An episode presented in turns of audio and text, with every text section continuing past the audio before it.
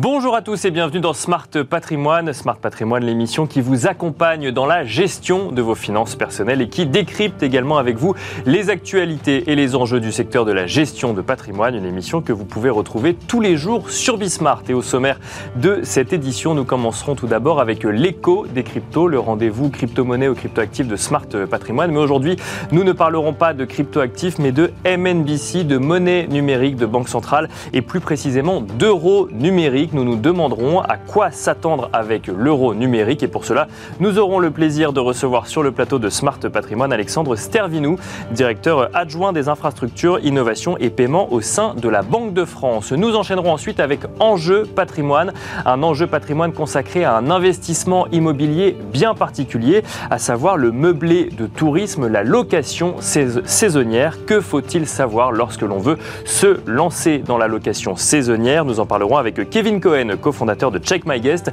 mais aussi avec Xavier Demezois, avocat expert en droit de l'immobilier et plus particulièrement Airbnb. On en parle dans un instant. À quoi faut-il s'attendre avec l'euro numérique? C'est la question qui va nous animer dans ce rendez-vous euh, généralement dédié aux crypto-monnaies, aux crypto-actifs, l'écho des cryptos, mais aujourd'hui plutôt dédié aux monnaies numériques de banque centrale. Pour en parler, nous avons le plaisir de recevoir sur le plateau de Smart Patrimoine Alexandre Stervinou. Bonjour Alexandre Stervinou. Bonjour Nicolas. Bienvenue sur le plateau de Smart Patrimoine. Vous êtes directeur adjoint des infrastructures, innovation et paiement au sein de la Banque de France. Alors, l'euro numérique, on commence à comprendre quand est-ce qu'on pourra l'utiliser. Euh, Christine Lagarde a évoqué euh, sa sortie, si je puis dire ainsi, ou en tout cas son lancement euh, au plus tard pour 2027. On est aujourd'hui dans une phase exploratoire, hein, si on peut l'appeler ainsi, avec cinq acteurs qui ont été, euh, qui ont été sélectionnés dans le but de développer cet euro numérique. Et avant de parler solutions, bah, il y a un certain nombre d'enjeux auxquels il faut faire face. À quoi est-ce qu'on peut s'attendre? Quels sont les grands sujets de travail aujourd'hui, Alexandre Stervinou? Alors déjà, effectivement, c'est une phase d'investigation dans laquelle nous sommes, et ce jusqu'à la fin de cette année. Nous sommes en train de regarder au niveau de la Banque Centrale Européenne, avec l'ensemble des banques centrales de la zone euro, la Banque de France en fait partie, y contribue activement, l'ensemble des concepts et des paramètres que l'on peut mettre en place pour l'architecture d'un euro numérique, ce à quoi il pourrait ressembler finalement dans le futur. On pense à un lancement possible pour 2026-2027, en effet, vous l'avez rappelé, mais moi je tiens quand même à souligner qu'on est aujourd'hui dans une phase exploratoire. On est en train de regarder l'ensemble de ces sujets. Il y a beaucoup de sujets à, regarder de près, euh, du coup, euh, notamment par exemple tout ce qui est euh, données privées. C'est un élément évidemment assez fondamental aujourd'hui pour ce que pourrait être un euro numérique. Et puis aussi la part d'insertion de l'euro numérique dans l'espace aujourd'hui des paiements de détail, les retail payments comme on les appelle. Donc l'interaction de l'euro numérique avec les intermédiaires, avec les consommateurs, avec les commerçants. Bah, c'est vrai que c'est une des questions qu'on voit revenir souvent, c'est comment est-ce que ça va, est-ce que ça va remplacer les espèces? Est-ce que ça va venir en complément des espèces? Est-ce que ça va remplacer, je ne sais pas moi, un virement ou un paiement carte bancaire pour un achat sur Internet? C'est quelle sera la place de cet euro numérique dans le paysage existant? Oui, tout à fait. C'est une question tout à fait légitime. Alors, le point central, c'est qu'un euro numérique ne serait pas là pour remplacer les espèces ou remplacer les moyens de paiement digitaux que l'on connaît, la carte, le virement, les différentes applications euh, mobiles que l'on a.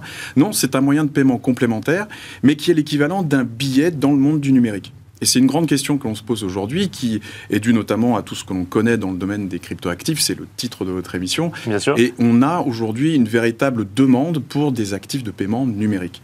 Comment y répondre et comment la confiance peut être maintenue dans ce domaine-là, le domaine du numérique? Eh bien, Les banques centrales regardent cela de très près et voient à se dire, eh bien, est-ce qu'on a aujourd'hui un billet dans euh, l'espace physique Est-ce qu'on peut pas le transposer dans l'espace numérique, tout simplement Alors justement, le, rapport avec les crypto-monnaies, c'est peut-être une des questions qu'on se pose euh, aujourd'hui. On a le sentiment quand même que ces monnaies numériques de banque centrale ont accéléré, ou en tout cas leur développement ont accéléré. Euh, plus on parlait finalement de crypto-monnaies, plus ce développement s'accélérait. La question qui peut se poser, c'est quand on développe une monnaie numérique de banque centrale, est-ce qu'on fait appel à la technologie blockchain? Pas nécessairement. D'accord. Aujourd'hui, on regarde. Donc, c'est pas une crypto de banque centrale finalement pas nécessairement, c'est pas comme ça qu'il faut le regarder. Euh, la technologie sous-jacente, euh, elle viendra après. Aujourd'hui, ce qu'on se pose comme question réellement, c'est quel est le besoin pour un euro numérique Encore une fois, comment il peut s'insérer dans le paysage des paiements de détail? Le pourquoi sur l'indépendance, la souveraineté, l'autonomie stratégique européenne? Comment réagir vis-à-vis de géants du numérique qui sont capables d'offrir leurs propres moyens de paiement? Redonner un peu cette indépendance aux acteurs européens? C'est tout un tas de questions essentielles avec les données privées, avec l'inclusion financière, l'inclusion digitale aussi, ou l'inclusion numérique, comme on en parle des fois de temps en temps. Bien sûr. des éléments absolument essentiels, mais qui n'ont rien à voir avec la technologie. Alors peut-être qu'on utilisera de la technologie du type blockchain de manière sous-jacente, par exemple avec les intermédiaires euh, financiers, mais c'est une question qui est encore très très ouverte. Oui, donc ça veut dire qu'en fait la question de la technologie n'est pas encore posée. Aujourd'hui, on est plus sur comment vraiment on va intégrer cette solution dans le paysage existant, c'est-à-dire qu'elle va être la, plus-value quelque part d'un euro numérique. Oui, tout à fait. Il y, a vraiment cette question de la plus-value, et on aura d'ailleurs une trajectoire législative aussi, puisque la Commission européenne, le Parlement, le Conseil, donc les États membres vont se poser la question d'un support législatif en euh, complément de ce qu'un euro numérique technique pourrait être. Et puis nous, Banque centrale, on se pose la question de l'architecture. Conceptuellement, comment doit être un euro numérique Avec qui Et de quelle manière on peut le construire la technologie va venir après, par exemple pour des euh, soucis de performance, de résilience, de sécurité. Et donc là, on est déjà en train de regarder un certain nombre d'options, mais rien n'est établi aujourd'hui. Et euh, les histoires de blockchain font partie du paysage technologique, mais ce n'est pas du tout la seule solution viable. Parce que c'est vrai qu'effectivement, alors je, rentre un peu dans la, technique, ou en tout cas dans les questions techniques, il y a, plusieurs questions qu'on peut se poser. Le sujet de la sécurité, euh, notamment, est-ce que je pourrais me faire pirater demain un euro numérique euh, ou autre? Euh, Et puis le sujet de, de l'accessibilité, c'est-à-dire que est-ce que ça va être un portefeuille virtuel sur mon téléphone? Est-ce que je ne pourrais payer que quand je serai connecté à Internet? Ça, aujourd'hui, c'est des questions qu'on se pose quand on, veut quand on veut développer un euro numérique. Absolument. On pense au cas d'usage au démarrage déjà. Donc, dans quelle situation on va utiliser un euro numérique? Qu'est-ce que j'achète avec un euro numérique déjà? Qu'est-ce que j'achète? Comment je peux l'acheter? Alors, on a déjà quelques idées bien établies. Hein. Euh, un euro numérique, ça servira à acheter aussi bien au point de vente que euh, sur Internet, de personne à personne. Les relations aussi avec les administrations, par exemple pour euh, se faire payer des minima sociaux ou des aides particulières. On parle de chèque énergie. Bien sûr. ça, ça pourra passer en euro numérique. Pourquoi pas Effectivement. Ça fait réellement partie des cas d'usage, comme on les appelle.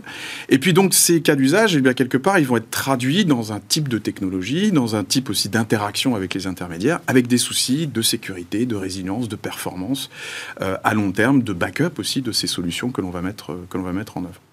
Mais donc, ça veut dire concrètement que j'aurai un, portefeuille dédié qui sera autre chose que mon compte bancaire. Ce sera 2 euros, mais pas 2 euros. De Il y aura 1 euro physique sur un compte bancaire et 1 euro numérique sur un autre portefeuille, c'est ça? Alors, il n'y a qu'un seul euro. D'accord, oui. Mais c'est vrai qu'il prend aujourd'hui plusieurs formes. Un euro aujourd'hui, alors pas tout à fait un, mais oui, si, une pièce d'un euro, un billet de 10, de 20, de 50 euros, et eh bien demain, on pourra avoir un euro numérique, 10, 20, euh, X euros numériques, comme on a des euros qui sont sur euh, la carte, euh, la carte de paiement. alors, oui, une des idées qui est poussée, très clairement, c'est d'avoir un wallet, donc un portefeuille électronique, où on aura la capacité d'avoir un euro numérique. L'idée, c'est aussi de, bien pouvoir identifier, justement, quel serait cet euro numérique, donc d'avoir un, un, visuel, un branding, comme on dit si bien, autour de cette de cet euro numérique. Il reste encore des paramètres à définir de, conception, mais on, se dirige vers ça et on se dirige vers une intégration dans aujourd'hui les applications qu'ont euh, les banques et qu'elles mettent à disposition du client comme vous, comme moi, quand on est consommateur. Et donc cette intégration, elle pourra prendre la forme notamment effectivement d'applications avec QR code si on veut rentrer dans Bien sûr, ce genre de choses, mais même du paiement sans contact euh, qu'on est capable de faire aujourd'hui avec une application ou avec une, une carte de paiement.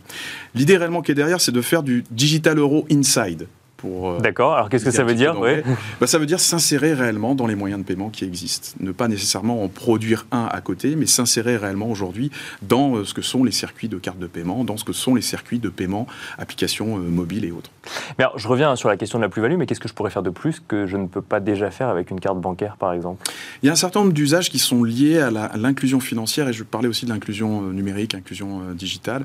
les paiements de personne à personne, c'est des choses qu'on peut faire aujourd'hui, mais si on regarde au niveau européen, c'est très fragmenté. Beaucoup de solutions qui existent au niveau national, pas de manière euh, pan-européenne. D'accord. Un autre point que je mentionnais très rapidement, c'est les paiements avec les administrations, vers les administrations et depuis les administrations.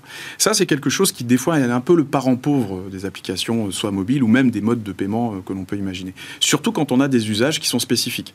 On pense aux tickets restaurants, qui ont déjà des solutions hein, qui existent, bien sûr, bien sûr mais pourquoi ne pas venir aussi produire quelque chose de spécifique là-dessus avec un euro numérique? Je parlais des minima sociaux, euh, des chèques énergie, euh, de différentes aides qui pourraient être délivrées justement en euros numériques et ne servir que ce à quoi elles ont été euh, faites ou. D'accord, oui, je comprends. Et alors, euh, si, on regarde un petit peu, donc là, vous l'avez dit, on est en phase d'investigation. Euh, quelles sont les prochaines étapes, du coup? Quand, va se finir l'investigation? Quand va commencer peut-être le, développement euh, du projet? Quelles sont les, grandes étapes du calendrier à suivre? Alors, effectivement, on est en plein dans cette phase d'investigation, au milieu de cette phase d'investigation qui a débuté l'an passé, qui se terminera en octobre de cette année.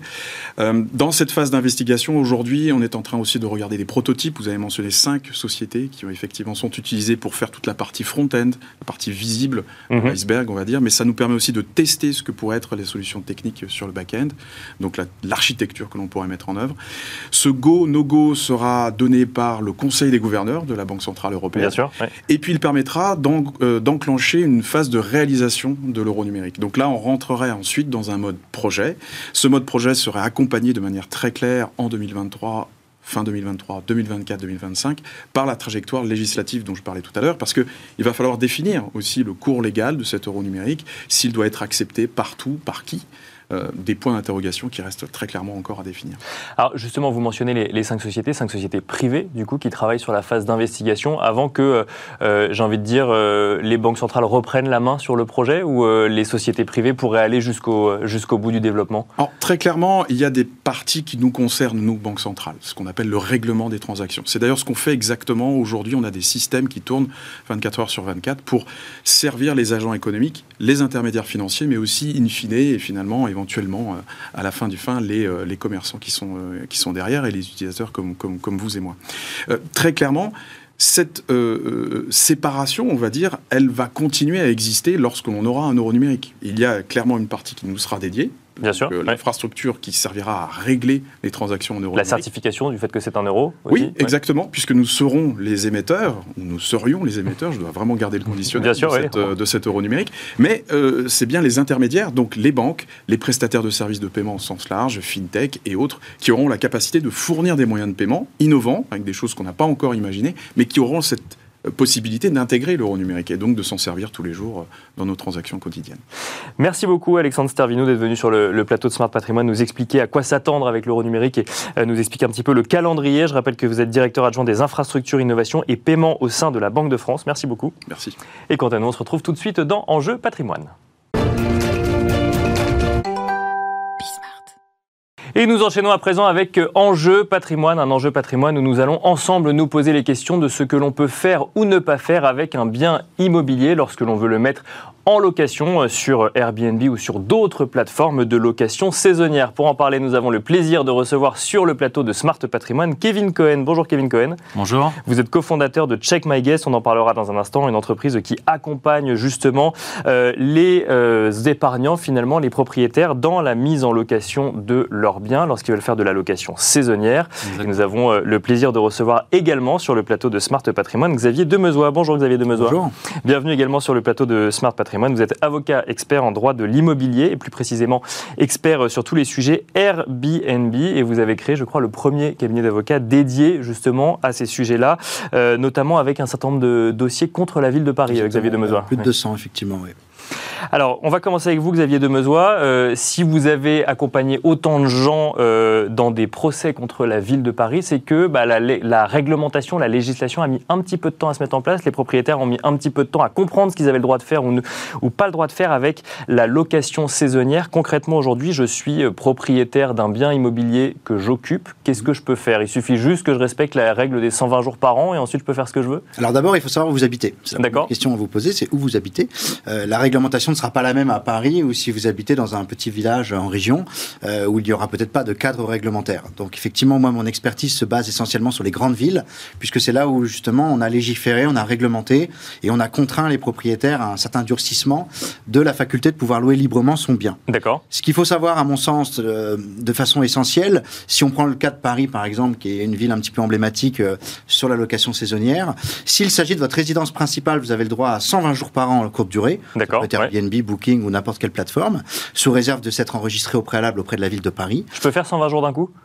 Euh, oui, vous pouvez faire 120 jours d'un D'accord, ok. Il faut, vous serez plafonné à 120 jours. D'accord. Ce sera soit la plateforme qui vous, l'interdit, qui vous interdira d'aller plus loin. On pourra évoquer après peut-être tout à l'heure la possibilité de déplafonner les 120 jours. C'est une possibilité. Et, et par contre, s'il s'agit de votre résidence secondaire, il faut bien savoir que euh, s'il s'agit notamment d'une habitation, euh, il y a une réglementation qui existe qui vous interdit en fait finalement de pouvoir transformer une résidence secondaire en habitation puisqu'il s'agit d'une activité commerciale. Donc vous avez tout de même la faculté de pouvoir euh, transformer cette habitation légalement euh, en, la, en obtenant sa commercialité, ce qui est très complexe, très long et très coûteux. Donc je change le statut du, de l'appartement Voilà, ou de la maison en c'est question. très compliqué à faire parce qu'en plus, non seulement il faut des autorisations d'urbanisme, mais de surcroît, il faut que la copropriété vienne valider ce processus. Donc, de façon assez simple, pour résumer, 120 jours en résidence principale. Vous n'avez pas le droit en résidence secondaire, c'était une habitation. Et vous avez une troisième voie possible, euh, qui est justement la faculté de pouvoir louer librement à l'année euh, lorsqu'il s'agit notamment d'un local commercial. D'accord. Ça, vous verrez, ce sera Kevin Cohen l'expliquera mieux que moi puisque c'est son expertise. Mais effectivement, c'est la troisième voie ouverte de pouvoir louer euh, à l'année. Il y a encore une quatrième voie possible, un peu plus rare celle-là, mais qui existe. Vous devez la savoir. C'est si vous avez un appartement assez grand et que vous y habitez hein, dans votre résidence principale, vous pouvez faire de la chambre chez l'habitant. C'est-à-dire vous louez ouais. de vos chambres, une, deux, trois. Ça peut vous constituer un beau revenu complémentaire. Et là, vous n'êtes pas limité. le. D'accord, j'ai pas les avez 120 jours par an. 365 jours par an s'il s'agit bien de chambres. C'est très important. Même si c'est des locations semaine après semaine et que je change de Oui, locataire toutes les semaines. Tout à fait, exactement. C'est c'est une possibilité. Elle est assez méconnue. Peu de gens ont forcément envie de côtoyer des touristes à l'année, mais par exemple des retraités ou des gens qui vivent seuls, ça peut être, ça peut être un complément de revenu qui n'est pas négligeable. Alors, un mot quand même sur euh, le- les résidences secondaires. Euh, je, je vous donne un exemple très concret. hein. J'habite à Lyon euh, toute l'année, mais j'ai un pied-à-terre à Paris où j'ai envie de venir deux semaines par an. Je ne peux pas le mettre sur Airbnb ou sur une autre plateforme si c'est une habitation le reste de l'année. Donc si vous habitez à Lyon en résidence principale, et que Exactement, votre- ouais. vous avez un pied-à-terre à Paris, Ouais. effectivement, vous, êtes, vous, êtes, vous tombez dans la contrainte de l'interdiction fixée par le- l'article 631-7, ce même article qui a fait que la ville de Paris a poursuivi 500 personnes au tribunal avec des amendes pouvant monter à 50 000 euros. Donc j'attire évidemment la plus grande prudence de cette personne de vouloir euh, avoir ce projet, puisque nécessairement il ne pourra pas effectivement louer sa résidence secondaire en courte durée. Il devra nécessairement se diriger vers des alternatives de type locaux commerciaux, des choses comme ça. Et c'est là, Kevin Cohen, que vous intervenez, parce que faire un investissement locatif spécialisé en location saisonnière, c'est possible. Bien. Simplement, ça n'est pas un logement que l'on met en location, mais un local commercial. C'est ça la différence? C'est ça la différence. Cependant, je vais juste rebondir sur, sur votre dernière question par rapport au logement à Lyon si vous avez un Bien sûr, appartement ouais. à Paris. On peut le louer, mais non pas en location saisonnière, mais en bail mobilité, c'est-à-dire avec une location avec un minimum de temps de 30 jours. D'accord. C'est ça le princi- le- le- le- l'objet principal, c'est-à-dire qu'on ne peut pas louer un jour, deux jours, mais 30 jours minimum.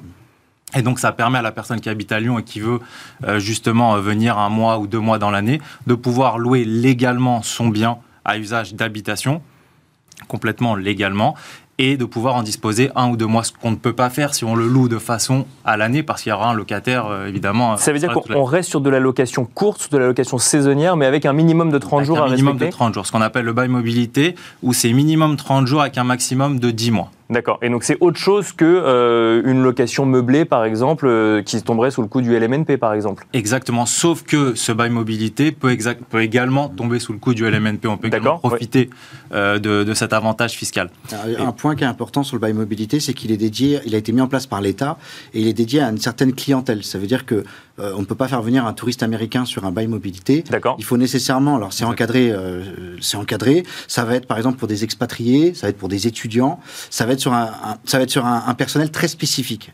Euh, donc là encore, le- la mairie de Paris peut contrôler la conformité du bail mobilité et s'assurer qu'on n'a pas loué un touriste. D'accord. Donc c'est pas du meublé de tourisme, mais c'est de la location saisonnière. C'est D'accord. c'est une location effectivement qui va de 30 jours à 10 mois, mais à- dans- pour une population spécifique juridiquement. Kevin Cohen, ouais. Non, c'est exactement ça, mais ça peut également, on peut utiliser également le bail code civil avec l'utilisation de, de, de, de corporate, qu'on appelle corporate, avec des personnes en mission qui viennent 3 mois, 5 mois, 6 mois, et justement pouvoir occuper un logement et non pas aller euh, à l'hôtel euh, Bien sûr, pendant ouais. 180 jours dans 15 mètres carrés, c'est un petit peu, Mais alors, ce, ce bail mobilité, pour rester dessus avant d'aller sur les locaux commerciaux, c'est des démarches particulières pour le propriétaire qui le met en location? Non, il n'y a aucune démarche euh, spécifique à faire car c'est justement c'est de l'habitation sur lequel on, on- on va y appliquer un bail. Alors au lieu que ce soit un bail qui dure un an, il va durer 30 jours, 45 jours. Mais c'est exactement la même chose. Et fiscalement, c'est exactement la même chose que si vous louez à l'année avec un locataire. Alors, ce qui est intéressant avec le bail mobilité, j'ajoute, c'est qu'on peut passer par la plateforme Airbnb pour le conclure. D'accord. Aujourd'hui, vous allez sur Airbnb, vous pouvez directement. Et c'est marqué Buy Mobilité Exactement. C'est une obligation légale d'écrire Buy Mobilité sur l'annonce pour justement ne pas euh, se, enfin, se concurrencer. Et de toute façon, cet appartement-là, si vous voulez réserver 15 jours, ne va pas apparaître dans le champ de recherche. C'est un minimum de 30 D'accord, je comprends. Enfin, Airbnb ou autre, hein, on cite Airbnb, mais il y a d'autres plateformes hein, qui proposent de, de, faire de la location. Kevin Cohen, si maintenant je veux faire un investissement, je veux acheter un bien et faire que de la location saisonnière, parce que peut-être que j'imagine, et vous me direz si c'est vrai ou pas, que j'aurais peut-être plus de rendement à succéder euh, des, hum, des, locations de une à deux semaines. Après, encore faut-il le remplir toute l'année. Mais euh, j'ai envie de me lancer là-dedans. Est-ce que légalement c'est possible? Oui, Xavier Demezois euh, nous l'a dit, mais concrètement, qu'est-ce que je fais? Alors, c'est très simple. Il faut, je vais rappeler une petite, une petite minute la règle légale. L'usage du bien, l'usage d'un bien peut être soit de l'habitation, comme on a discuté, soit commercial. Mmh à partir du moment où l'usage du bien est commercial, on a le droit de faire du Airbnb, de la location saisonnière, 365 jours dans l'année. Je rappelle pour ceux qui nous écoutent, quand on parle de, de local commercial, on parle pas forcément du coiffeur en bas de chez vous, ça peut être un appartement. Ça peut être euh, un appartement. Alors ça peut être c'est en gros c'est un bien local dont l'usage est commercial donc ça peut très bien être un premier étage qui était du bureau ça peut très bien être un hôtel qui est transformé ça peut très bien être une boutique ça peut être toute chose qui avait un usage commercial d'accord on pouvait exercer une activité commerciale euh, à enfin, en tout cas où on peut y exercer une activité commerciale et nous on va donner justement une seconde vie à, ce, euh, à ces locaux mais ce qui est très important et ce que je, je, je, vraiment envie de souligner on ne va pas enlever de logement à la ville justement où on opère. Parce que c'est des locaux commerciaux où personne ne vivait dedans. C'est extrêmement important parce qu'on sait le, les points. C'est pas des logements transformés en usage commercial, d'accord Exactement. C'est des locaux, donc ça peut être, c'était des bureaux par exemple où personne ne vivait, c'était des hôtels, c'était des, ça peut vraiment être tout type du moment que l'usage est commercial. Et, à ce moment-là, on a le droit d'exercer la location saisonnière 365 nuits dans l'année. Il n'y a pas de limite de temps. Donc c'est une activité commerciale. Alors j'imagine par contre que ça a des incidences fiscales et administratives pour euh, la personne qui est propriétaire du bien Alors généralement, ce type d'investissement est effectué via une société où lequel on va payer euh, ce qu'on appelle de l'IS, de l'impôt sur la société classique, avec euh, un revenu, moins les charges en face, et on, a directement un bilan sur une société commerciale. Donc c'est une activité professionnelle supplémentaire quelque part d'aller d'aller faire de la location saisonnière. Donc on trouve un local commercial et ensuite bah, on, a une activité d'hôtelier presque en fait, c'est ça? Exactement. Alors après, euh, tout type de locaux commerciaux ne vont pas euh, s'y prêter. On va justement chercher, c'est vraiment le, but de, de, de, notre société, c'est vraiment donner une seconde vie à ces locaux. Vous savez, dans, des rues par exemple, euh, il y a des rues passantes avec extrêmement des touristes ou, des, ou, beaucoup de commerces, et il y a des rues, ce qu'on appelle des zones B, des zones C, où justement ces locaux ne trouvent pas preneur. Et c'est mhm. justement là où on intervient, parce qu'un local rue de Rivoli, où il y a évidemment n'importe quelle enseigne qui veut se, qui veut s'implanter, va trouver preneur. Par contre, oui, on va pas le transformer en Airbnb, ça va Ça n'a pas de sens. Et puis de toute façon, pour pour le pour la ville, ça n'a pas d'intérêt. Par contre, être dans une zone C, dans une rue où justement il n'y a pas de passants et que le propriétaire se retrouve avec un local où il y a personne qui veut lui louer, eh ben il va effectuer évidemment un gros apport financier pour pouvoir transformer ce local en appartement parce que c'est un coût, c'est pas un coup de blanc. Il faut faire des salles de bain. il y a quand même pas mal, pas mal de travaux. C'est très réglementé d'ailleurs ce qu'on doit mettre à disposition des, euh, des locataires. C'est-à-dire Est-ce que, euh, je sais pas, est-ce qu'il y a une réglementation particulière vis-à-vis de la taille de la salle de bain, vis-à-vis des services qui doivent être proposés Il faut respecter exactement les mêmes normes que l'habitation. On va y faire dormir des gens, donc il n'y a pas de raison de ne pas respecter ces normes-là. Avec une fenêtre dans chaque lieu de vie, on ne va pas faire dormir des gens au sous-sol. Voilà, on va vraiment respecter ce, ce cadre-là. Et à partir du moment où un logement, on respecte les mêmes normes que le logement, il n'y a pas de souci. Une question, euh, alors on parle de location saisonnière, voire même de meublé touristique. Est-ce que finalement cette solution d'aller chercher des locaux commerciaux ne fonctionne qu'aux abords de la Tour Eiffel ou de Montmartre ou, euh, non, Alors non, pas du tout. Et justement, euh, ça fonctionne partout, que ce soit dans la ville, mais même à l'extérieur de la ville. pourquoi? Parce que ben, par rapport à l'offre hôtelière, généralement un, locataire qui soit même par exemple à Pantin, on a des logements qui, fonctionnent parfaitement à, Pantin, vous êtes à même distance, on va dire, grâce euh, justement au RER e et que un, bien qui est dans le 20e de la Tour Eiffel, vous êtes à la même équidistance, vous allez mettre à peu près 20 minutes. Donc on arrive même à faire dormir des gens. Évidemment que le coût va être moins oui, c'est ça, La, différence va être sur le coût. D'accord, je comprends. C'est pour cela. Mais euh, ça fonctionne parfaitement euh, dans, dans, la périphérie, il n'y a aucun problème. Et justement, alors prenons l'exemple de Paris, mais avec le, Grand Paris, ça va également encore plus euh, s'agrandir. Xavier Demezois, si je veux être dans la légalité et que j'ai envie de faire des investissements immobiliers en meublé de tourisme, finalement, c'est la, seule solution, c'est d'avoir des locaux commerciaux. C'est ça, c'est Disons que les locaux commerciaux, effectivement, c'est aujourd'hui une voie qui devient importante. Alors, une précision également à apporter, je, je sais que la société, notamment de Kevin Cohen, prend soin de, vérifier cette, situation-là, c'est le fait que lorsque vous avez un local commercial, effectivement, donc on a vu, il dispose de la commercialité, mais vous devez également être vigilant d'obtenir toutes les autorisations d'urbanisme qui vont avec. D'accord. Pour faire très court, la ville de Paris, par exemple, va vous accorder la faculté de faire de l'hébergement touristique. D'accord. ah, ça ne va pas automatiquement avec le local non, commercial C'est pas automatique. Il, y a, cette, il, y a, cette, démarche à faire d'urbanisme euh, que les professionnels, évidemment, font et sont vigilants à faire. Mais vous avez également, deuxième voie à vérifier, c'est de vous assurer notamment qu'il n'y a pas de contre-indication dans votre règlement de copropriété. D'accord. Pas oublier que quand vous exercez une activité, vous devez répondre de la réglementation extérieure, mais de la réglementation à l'intérieur de l'immeuble. C'est le règlement de copropriété. Donc ce sont deux points de vigilance à ce sujet-là, justement, l'avocat a un rôle, je pense, assez important, en amont des projets ou en aval, de s'assurer, lorsqu'on a un projet, mais des professionnels le font déjà euh, systématiquement, mais lorsqu'il y a un doute, effectivement, il m'arrive très souvent de, conseiller des gens euh, pour leur expliquer le potentiel de leur activité ou les éventuelles limites. Euh, Kevin Cohen, alors euh, j'en ai un petit peu parlé au début. Euh, j'aime bien parler de couple rendement-risque quand je, terme, je, prononce le terme rendement dans cette émission. Quel rendement on peut imaginer sur un investissement comme celui-là et quel risque associé au rendement Bien sûr. Alors on est très fiers de pouvoir annoncer que les, nos partenaires qui sont sur la courte durée obtiennent un rendement, donc le, rendement moyen est supérieur à 10%. D'accord. Chez nos, chez nos propriétaires. Pour et ça, sur la moyenne durée, oui, on loue toute l'année. On a un taux d'occupation qui est aux alentours de 4, entre 85 et 86% sur toute l'année. Euh, et, ce, qui est, ce, qui est, très important, c'est que même sur l'habitation, où justement les rendements sont très bas, et on, le voit avec euh, la, hausse des taux qui a un impact assez considérable sur justement l'investissement résidentiel ou même sur, sur les commerces, qu'on arrive à obtenir un, rendement supérieur à 6% sur notre activité de moyen terme, donc ce qu'on appelle le, le, bail mobilité ou le, ou le, bail code civil, ce qui permet justement avec cette hausse des taux de pouvoir continuer à investir dans cette classe d'actifs-là qui est, si on, on, sort on sort pas de, cette classe-là, honnêtement, on peut plus, on peut plus investir compte tenu des taux qui avoisinent les 4%. On ne peut pas. Et alors, quels sont les risques associés à un rendement euh, comme celui-là? Bah, alors vous avez malheureusement on a eu ce risque du, du Covid par exemple qui a où là d'un coup d'un seul plus personne ne vient bien sûr. Alors je tiens quand même à rappeler que même pendant le Covid nos investisseurs ont pratiquement tenu les crédits. D'accord. Pourquoi? Parce qu'on a allongé évidemment la durée de la durée de séjour et puis après vous savez le taux d'occupation c'est une chose mais à partir du moment où vous bougez les prix le taux d'occupation va également bouger. Donc évidemment que pendant le Covid on a baissé les prix mais même en baissant les prix on a comme je vous dis on a pratiquement payé, payé le crédit ce qui représente quand même un un taux de rentabilité pratiquement avoisinant à 4,5%, ce qui est quand même pour le ce qu'on appelle le worst case ever. Bien sûr. Euh, ce qui est donc donc le risque c'est quoi? C'est l'occupation ou c'est euh, non c'est que le, le, le, le, prix baisse un petit peu, mais on, comme on a des rendements qui sont de 10%, même on va dire si on pour parler vulgairement, passe à travers, on va quand même sur des rendements à 6-7%, ce qui, ce qui, est déjà largement supérieur à tout, le, tout autre type de classe d'actifs. Xavier Demezois, pour finir, si je veux me lancer, alors effectivement, en local commercial ou de manière plus générale, qu'est-ce qu'il faut que j'ai en tête absolument en tant qu'épargnant, peut-être pas forcément très au fait de... Je pense que la, première chose à faire, encore une fois, c'est, je pense que le conseil juridique est important, ou des professionnels, effectivement, qui connaissent bien euh, les, les sujets juridiques, où vous habitez, résidence principale, résidence secondaire, réglementation locale, règlement de copropriété. Je pense qu'effectivement, il faut avoir ces réflexes systématiquement. Bien et sûr. lorsque le dossier est bien monté, effectivement, il y a, il y a un projet économique qui est intéressant. N'oublions pas qu'on est à quelques mois des Jeux Olympiques. N'oublions pas que l'offre hôtelière ne pourra pas répondre au nombre de, aux millions de personnes qui sont attendues sur à Paris.